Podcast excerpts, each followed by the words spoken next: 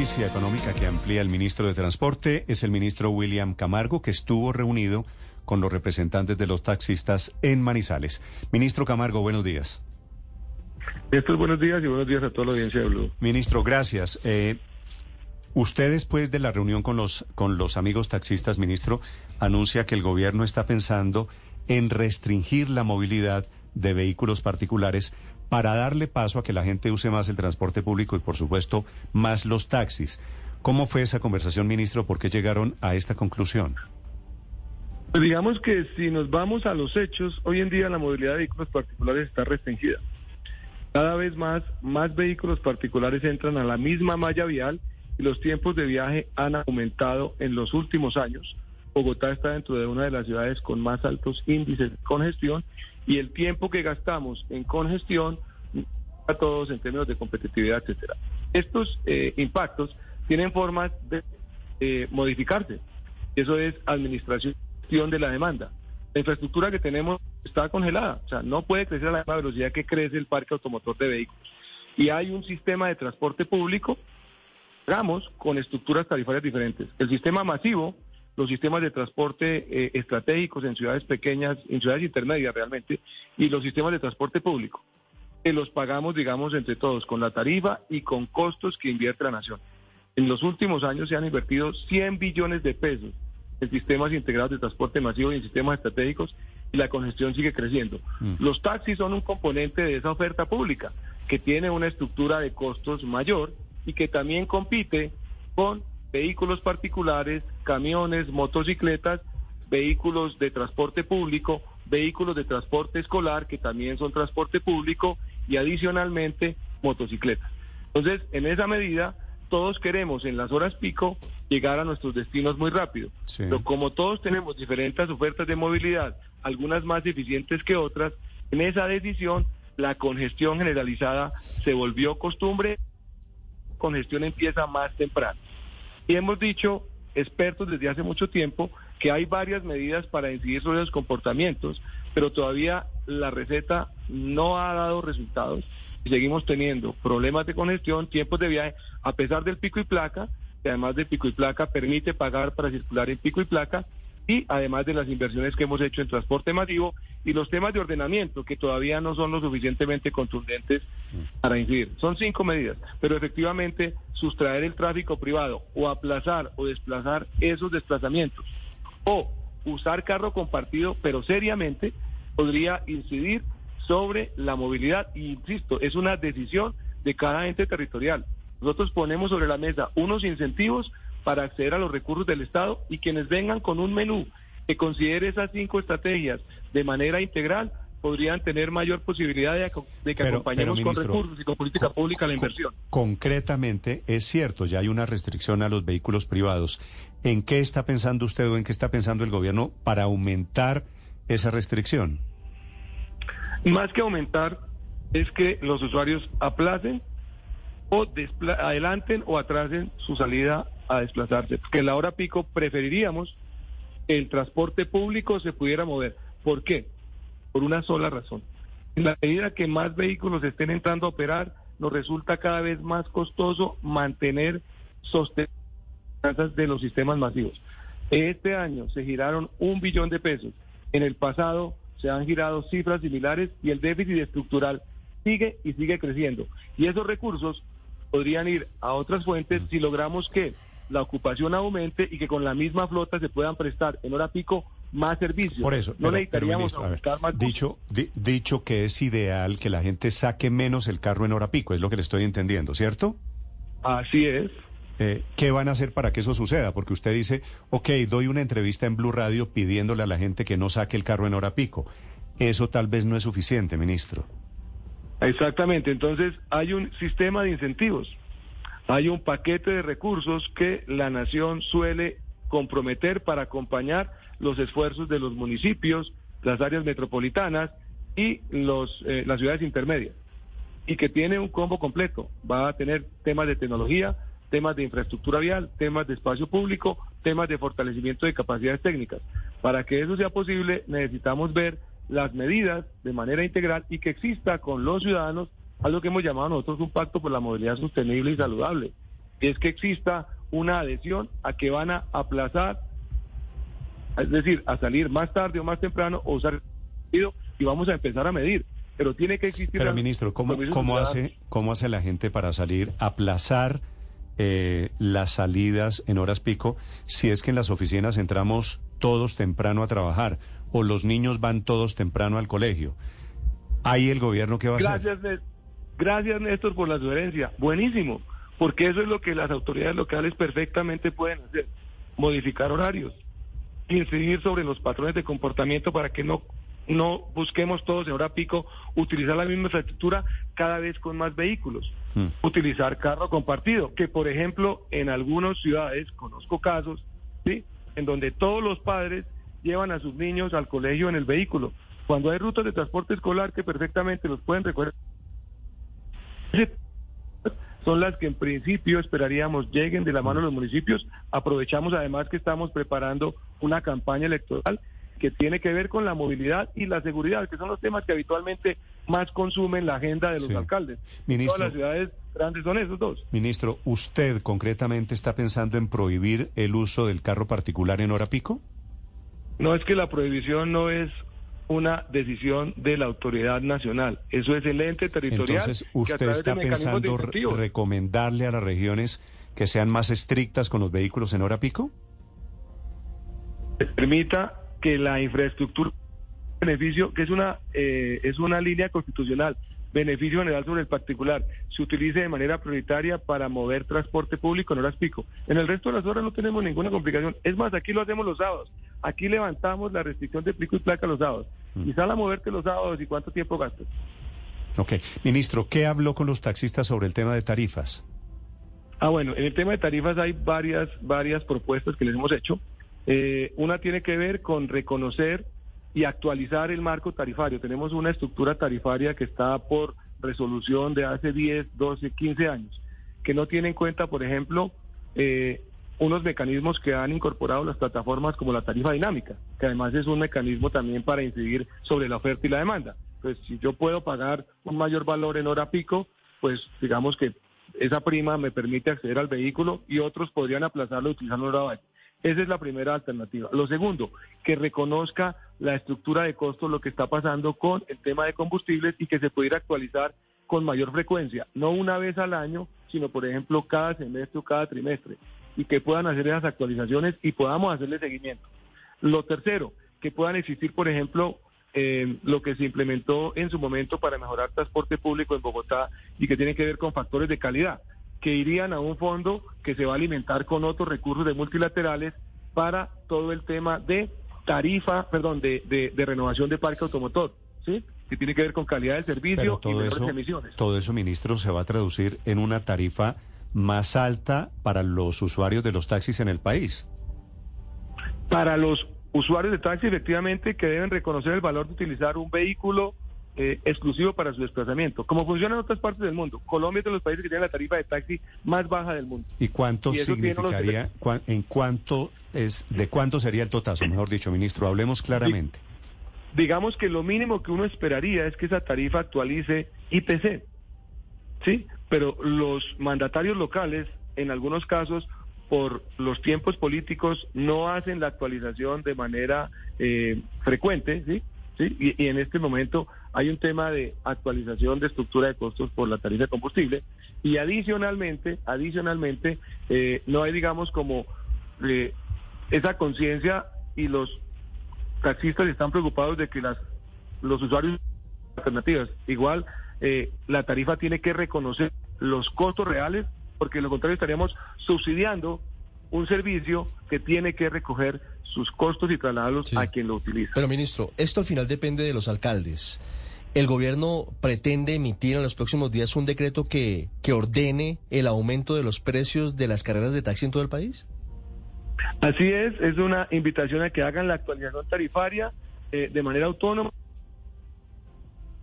Si no se Pero, ministro, que estamos dando, se haga como mínimo. Ministro, espéreme que se me, se, me está cortando, se me está cortando y me parece que la noticia que usted está dando es muy importante.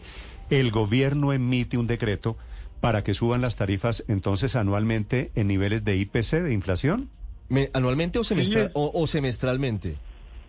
Eso depende de indicadores de IPC o del mismo eh, cambio de comportamiento de la estructura de costos. ¿Sí? Eh, si se hace anualmente siempre hay un rezago, siempre hay un rezago. pero en este caso, ministro, pero, el ministro, ministro, perdóneme, pero a todos, el, para todo el resto del país, en todos los incrementos son anuales, no semestrales. Exactamente, la posibilidad de que se pueda hacer semestral reconoce mejor una estructura de costos. Eso pues, ningún, ninguna, ninguna complejidad dinámica. Es como el CIETAC.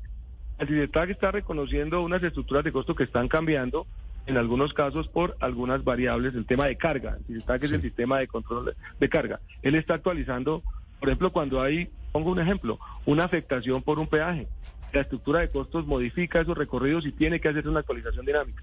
Hacia allá debería moverse el mercado. Todo, todo estas, para eso. Todas estas de las que estamos hablando no son zanahorias para los taxistas para evitar el paro que viene es reconocer los costos reales de la prestación de un servicio como lo hacen todos los mercados y todos los productos en el mundo. Sí. Pero ministro, la carrera mínima, por ejemplo, en Bogotá, en un taxi debe costar cinco mil, cinco mil doscientos pesos. En la práctica, ¿cuánto subiría? Cada estructura de costos tiene su propia singularidad. Así como Bogotá tiene una tarifa mínima con banderazo, hay municipios que tienen sectorizados los costos pues dependiendo de cada tarifa, que además pedimos, porque es una información que ni siquiera tenía el Ministerio. No tenemos las estructuras de costos de todos los municipios que tienen servicios de taxi. ¿Y el aumento semestral, ministro, el aumento semestral sería de cuánto? Depende de cómo fluctúen los precios, por ejemplo, de combustibles, ¿sí? Un aumento, por ejemplo, en el número de frecuencias o, o de carreras que hagan. Pongo un ejemplo. Que pudiéramos disminuir la informalidad aumenta el número de carreras. Eso implicaría que eh, el vehículo se mueve de forma más eficiente. Luego podría significar que la tarifa se mantenga congelada un año, año y medio, porque hay efectivamente una disminución de la qué subiría, ¿qué, subiría en los taxis, ministro? ¿El, el banderazo? o el o el cobro cómo cobra un taxi Víctor por por, pues por metros es que, es que es muy complejo pues, porque es que hay un banderazo en Bogotá hay taxímetro pero en Barranquilla, por ejemplo, a usted le cobran esa al ojímetro. Al ojímetro. Por sí. Exactamente. Entonces es muy pero, pero en Bogotá, en Bogotá, en Bogotá hay un valor de unidad cada 100 metros que es como de 100 o 110 pesos. la gran pregunta es en cuánto quedaría esa unidad, le por quiero preguntar, ministro, ¿qué, ¿qué, es lo que sube? ¿Esa unidad del taxímetro o el banderazo? No, no, no. Eh, eso tiene dos componentes. Así como tiene un banderazo, tiene un consumo por unidad. ¿Y esa estructura cómo se calcula? Con algo que se llama costos fijos y costos variables. Los costos fijos son, por ejemplo, el valor de capital, lo que cuesta el taxi. Los seguros, que son costos que no dependen del desplazamiento. Y el banderazo mm. lo recoge. ¿sí? Mientras que la tarifa de los ahorita por, por, por cada unidad sí recoge los costos variables. ¿sí? Pues pongo simplemente un ejemplo adicional. La estructura de costos de hoy en día tiene como costo variable el costo del salario. Eso debería ser un costo fijo, con un número de horas X que trabaja el conductor y debería estar incorporado como tarifa en la estructura como costo fijo, a como costo variable. Es como si yo tuviera que aumentar el valor de la hora del taxista cada vez que se mueve una unidad adicional. Entonces, hay unas hay unos eh, errores en la, en, la, en la estructura y otros valores que no está reconociendo. Eh, factores de calidad, la posibilidad de la tarifa dinámica, que también regula un poco el mercado y el uso de esa infraestructura. Ministro, bueno, sí, efectivamente la tarifa de hoy se calcula con base en una resolución que fue expedida por el Ministerio de Transporte hace 25 años. Con seguridad hay un rezago. Pero quisiera que nos diera, por favor, dentro de esa estructura de costos, ¿qué es lo que más está pesando hoy en día? ¿Es la gasolina? ¿Son los lubricantes? ¿Son las llantas? ¿Es como usted dice, el costo mismo de los taxistas, es decir, su trabajo? Eh, ¿Puede darnos usted, por favor, cómo es esa composición de los costos en porcentajes? ¿Qué es lo que está pesando tanto? Efectivamente, el costo de combustible es uno de los componentes que más pesa en la tarifa y todos los elementos asociados e indexados con eh, los combustibles fósiles, por ejemplo, las llantas, los lubricantes. ¿sí? Eh, en algunos casos, cuando teníamos el dólar a 5 mil pesos, vehículos nuevos que son importados tuvieron un aumento que se vuelve un aumento de la estructura de costo de capital de la compra del vehículo. Entonces, cada momento eh, debe reconocer eso. Y otra cosa que no es menos importante, el cambio en la composición de la flota de municipio.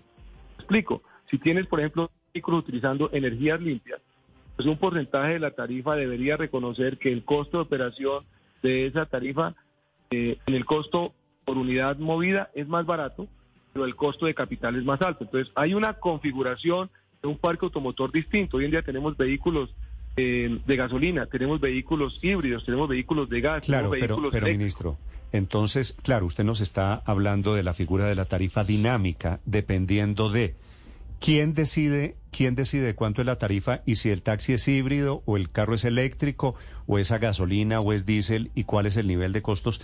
¿Quién fija la tarifa dinámica y la movilidad de esa tarifa dinámica? Hay, digamos, una resolución que, que sirve como regla de operación para que las autoridades territoriales hagan su ejercicio de actualización. Unos son más juiciosos que otros, otros tienen más información y más capacidades técnicas que otros, y que en principio esperamos socializar con ellos. Por eso abrimos una eh, divulgación del de la resolución que actualiza un acompañamiento del ministerio para que esas tarifas se mantengan actualizadas y tengamos información. Hoy en día no sabemos cómo el costos de los municipios que tienen transporte individual en su operación. No está reconocida y eso es una falla que inclusive estamos Pero ministro, lo, lo, lo que usted nos dice es que los taxis van a poder cobrar tarifa eh, dinámica. Cierre los ojos un momento y piense si restringimos la movilidad de los privados en horas pico, solo hay taxis, una gran demanda de colombianos, de ciudadanos intentando coger uno, más tarifa dinámica, algo que cuesta 20 mil no podría terminar costando 50 mil, 60 mil, 70 mil pesos. Es que ya lo hemos visto en el caso Uber, por ejemplo. podría, eh, digamos, existen otras alternativas y parte de lo que estamos promoviendo es información, información, información. Aquí no hay información sobre eso. Hoy en día las tarifas de plataformas están cobrando y esas estructuras no están aquí reconocidas. No tenemos esa información. Las tarifas de taxi, ellos mismos lo plantearon, se sienten en desventaja porque además no reconocen un costo de mercado. Y obviamente ellos sienten que hay una desigualdad en la forma de tratamiento.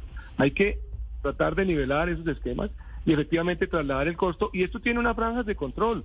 Esto no es abrir y que de manera liberal las autoridades locales puedan imponer o establecer tarifas que estén por fuera de costos de mercado. Para eso es la información que ya estamos recabando de cómo las calculan hoy y cuáles son los escenarios con la modificación y la autonomía. Lo primero que esperaríamos es que como mínimo actualicen IPC, que, algunos asuman tarifa dinámica, ahí está la regla de operación y la resolución, que otros no la quieren asumir, no hay ningún problema, pueden operar sin tarifa dinámica. ¿Por qué? Porque tal vez no tienen esa presión de hora pico y hora valle, Sí. porque son municipios más tranquilos en temas de conexión. ver, pues cada yo- caso yo- en particular hay que, hay A que ver, a- identificarlo. A, a ver si usted me da un ejemplo. Usted más o menos, no me diga la dirección de su casa, ministro, más o menos dónde vive. Pero- pero no, no- no te escuché esa parte. Que, que- que no me dé la dirección Ah. de su casa, pero usted vive en dónde, ministro. ¿En qué zona de Bogotá? Eh, vivo en Chapinero. Ok, Chapinero. Usted paga en taxi al aeropuerto El Dorado, le voy a decir, más o menos 30 mil pesos, ¿cierto? En taxi. Sí. ¿Cuánto quedaría la tarifa de taxi, la tarifa dinámica en la que usted está pensando para ir al aeropuerto? ¿Subiría a cuánto? Pues digamos que como mínimo, como mínimo lo que uno esperaría es que subiera el IPC. Sí, pero si usted Sí, le va a meter los ejercicio- ingredientes de dinámicos de los que nos está hablando, va a Así, subir. co- así como puedo tener, puedo tener en periodo pico un mayor valor, periodo valle voy a tener un menor valor. Sí, pero a partir de la información. Uno va al aeropuerto cuando toca, no cuando es hora valle, es cuando tiene el vuelo. Y otras opciones que hoy en día existen, si te parece suntuario, moverte en taxi. Yo, la, yo lo hacía, yo vivía en la 193 y tomaba Transmilenio para ir al aeropuerto, Sí, sin ningún problema. Gastaba 5.200 pesos en su momento. sí. Es una decisión, Pero, en la pero práctica, usted, costo usted- lo que nos está, lo que nos está diciendo, ministro, es después de su reunión con los taxistas, más o menos volverlos con el modelo de Uber o todas estas plataformas que tienen la tarifa dinámica. Es parte de lo que ellos mismos han propuesto y que además de conocer una realidad de mercado, porque así funcionan, inclusive los mercados de energía. Los mercados de energía funcionan. Ministro. En los países ya la- el consumo, perdón y cierro con esto, Sí, el consumo de energía también se está moviendo por oferta y demanda.